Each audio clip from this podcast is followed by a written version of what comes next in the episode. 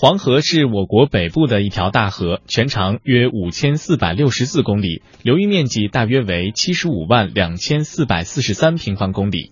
它是世界的第六大长河，也是我国的第二长河。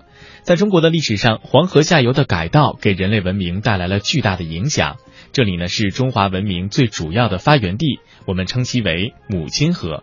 今天的中国传奇，我们就一起来了解黄河以及黄河文明。黄河，中国古代也称河，又名浊河、中国河，发源于我国青海省巴颜喀拉山脉，流经青海、四川、甘肃、宁夏、内蒙古、陕西、山西、河南、山东九个省区，最后于山东省东营垦利县注入渤海。干流河道全长五千四百六十四千米，仅次于长江，为中国第二长河。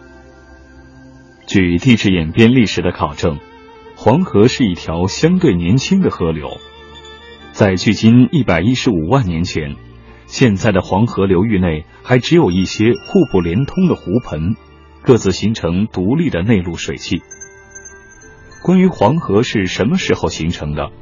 北京大学地球与空间科学学院的潘茂教授从地质学的角度做了讲解。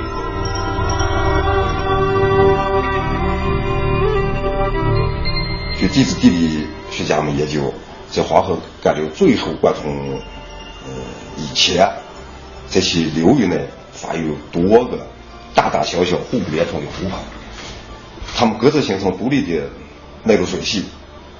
后来，随着西部高原的不断的强烈的抬升和河流的不断的侵蚀和西断，各个湖泊之间逐渐的呃连通，最后才形成从河源到河口全面贯通的大河。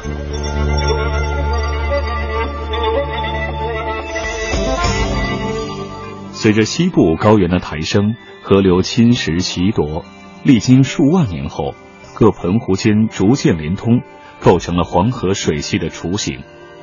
后来，黄河才逐步演变成为从河源到入海口上下贯通的大河。潘教授说：“其实黄河形成的原因还很复杂，更多的谜底还需要地质学家们不断的探索和发现。”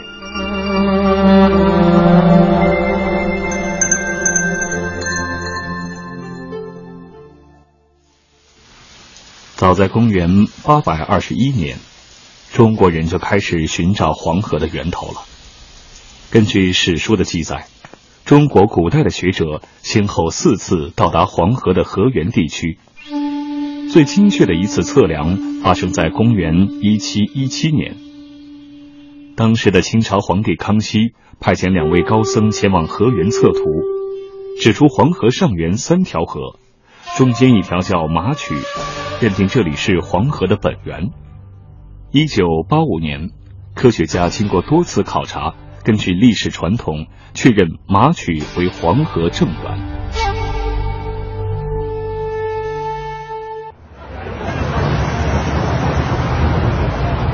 一九七三年一月二十日，河水县马连河畔河口电站工地上车水马龙，人来人往。这时，在工地南侧一公里叫做走马梁的半山腰中，一个农民在挖沙的时候，发现了两枚粗壮的象牙。陆续的，在考古专家的指导下，完整的大象化石被挖出。河水县马连河畔发现大象化石的消息如雷贯耳，传遍了千里陇原。这个化石个体之大，时代之早，保存完好。是迄今为止世界唯一的发现，因为古象化石出土于黄河流域，故定名为黄河象。现在大家看到这件古代哺乳动物化石呢，是在我国甘肃省河水县地区发现的象类化石。由于是在我国的黄河沿岸发现的，它的象牙呢非常有特点，像一把锋利的剑一样，所以人们把它起名为黄河剑齿象。那它的发现者呢，就是一个很普通的农民。这个农民呢，有一天在挖沙子的过程中，意外的挖出了这个大象的象牙。当地政府呢相当重视，立刻派了上百名工人和一些中科院的专家来到现场进行挖掘工作，让这沉睡百万年的老象得以重见天日。所以有些人推断呢，这头大象很可能在天气炎热的时候呢，在寻找水源。那当当身体不慎踩在一个大砾石上，整个身体啊慢慢的下陷，把自己给掩埋在地层下面。那它的生存年代呢，到今天为止已经有三百万年。黄河象的全部骨骼集中保存在十二平方米的范围之内，各个部位彼此关联，说明它仍然保持死前半立半卧的姿态。关于黄河古象的故事，还可以从中国河南省的简称“玉”字上找到依据。这个字显示在数百万年前，这里也曾是大象出没的地方。黄河象的出土在国内外引起了很大轰动，它的发现对研究黄土高原远古时期的地形地貌、气候物种等提供了极为珍贵的资料。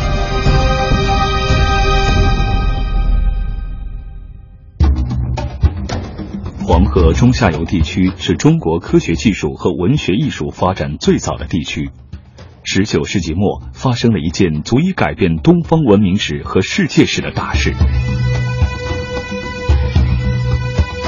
一八九九年秋，祖籍山东，在北京做官的王懿荣患了疟疾，给皇帝看病的太医为他开了药方，其中有一味药叫龙骨。他派家人到一家百年老药铺买回了药。王懿荣打开药包，惊奇的看到片状的龙骨上居然有些刀痕。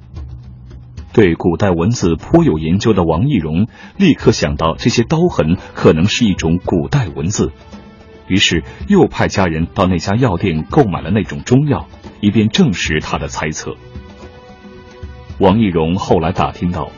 龙骨均采自河南省安阳西北面的小屯村，这个小屯村原来就是一再迁都的商朝最后一个国都的所在地，当时称作殷，因此后世称这个古代王朝迁殷后历时两百多年的时代为殷商。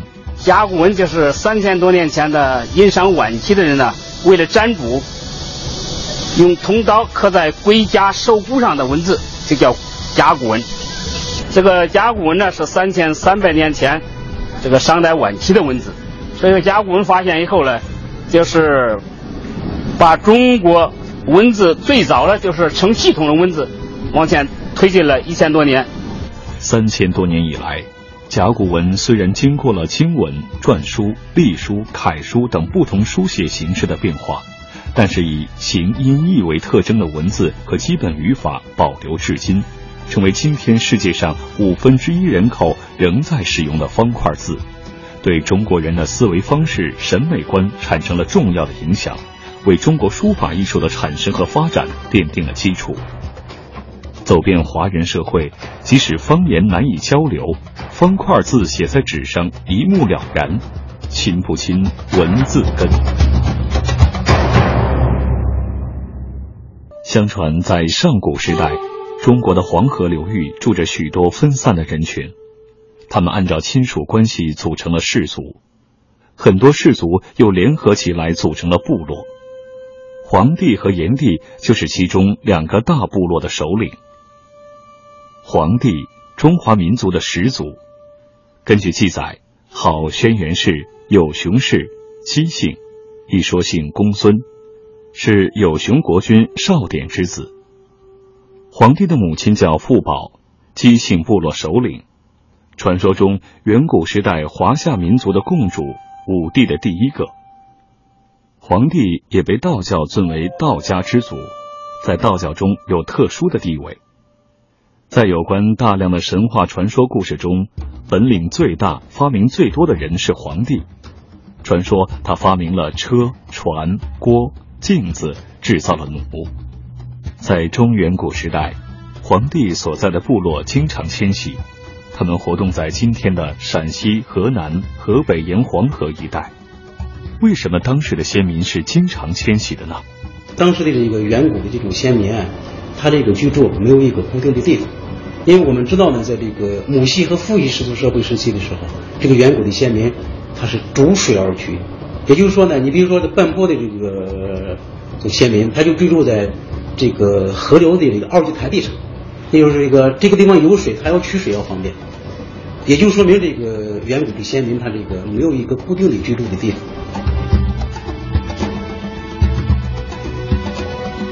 为什么皇帝叫皇帝呢？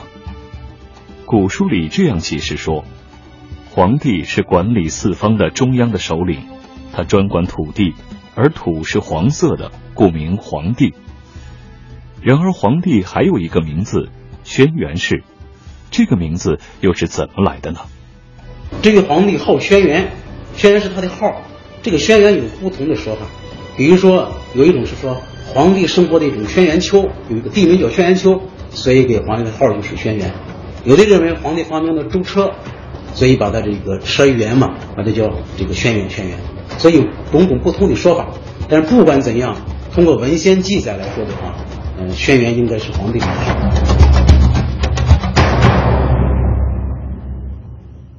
跟中国历史上众多的著名人物一样，皇帝的身世充满了神秘的色彩。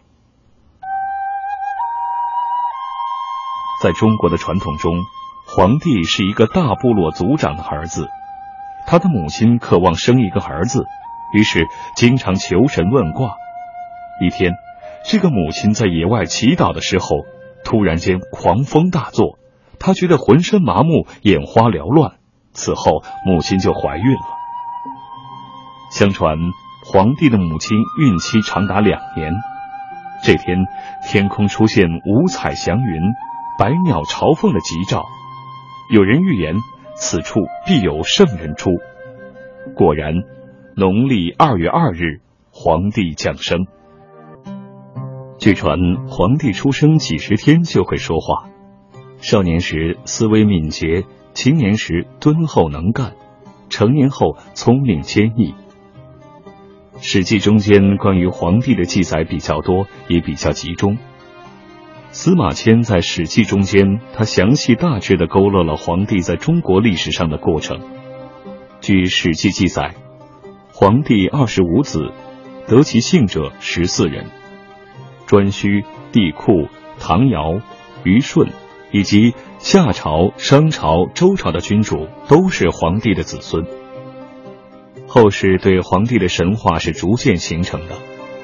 庄子中提到皇帝得道成仙。《列仙传》中的皇帝还能够驱使群仙。皇帝一生却有四个妻子。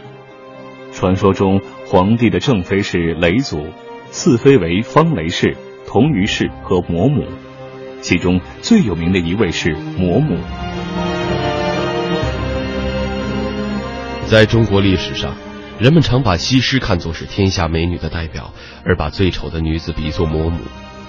至高无上的皇帝为什么要娶最丑陋的女子为妻？欢迎继续收听《魅力中国》，黄河。因为其实呢，皇帝那么大的人物，为什么要娶丑女人？那皇帝还嫌不哈老婆？这个问题啊，我们查了好多有关史料。这当时啊，呃，为皇帝主要是为了制止这个情妇。陕西省轩辕皇帝研究会的这位研究员，除了告诉我们是因为皇帝为了制止当时的抢婚外，还当着所有的官员说，仅仅注重美貌而不注重品德的人不是美丽的，只有那些注重品德的人才是真正的贤人。皇帝手下有一个名叫仓颉的官员，理解皇帝的良苦用心，连夜造了一个好字，意思是说。男子和女子不论长相如何，只要情投意合、天长地久就好。这是汉字“好”的由来。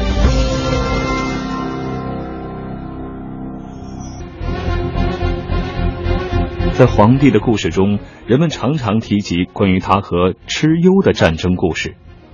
蚩尤活跃于历史舞台之时，即神农氏世衰的炎帝之时。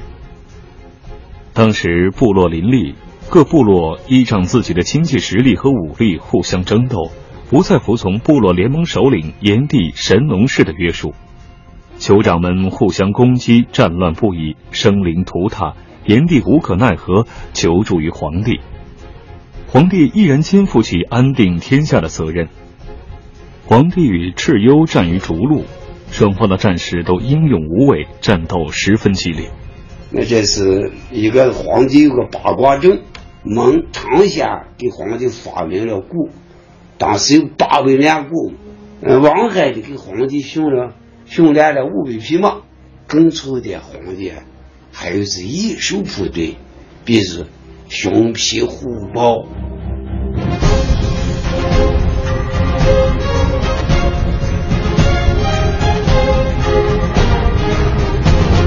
皇帝在大将封后立木的辅佐之下，钟情蚩尤而逐之。诸侯尊皇帝为天子，成为天下的共主。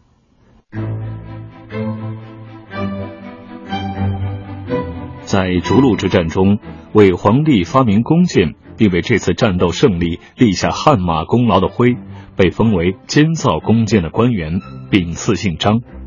辉被称为张姓始祖。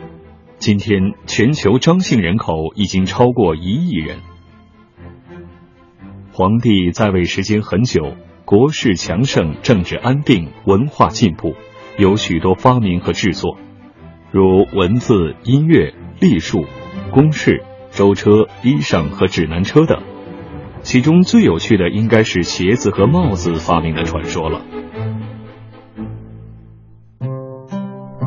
他把那个。鸟窝，给取下来，得戴头头上。从外观上呢，并并并不美观，但是它可以御寒。当时人不是光脚板，所以他弄一块板，啊，弄弄个绳子一系，哎，这就写啊。每个民族都有自己的传说时代。皇帝就是中国传说时代的一个代表人物，人们在他的身上集中了古人的各种优点，诸多创造。他使中原各部落实现了联合，他带领中华文明从野蛮向文明发展，从而将他奉为人文始祖。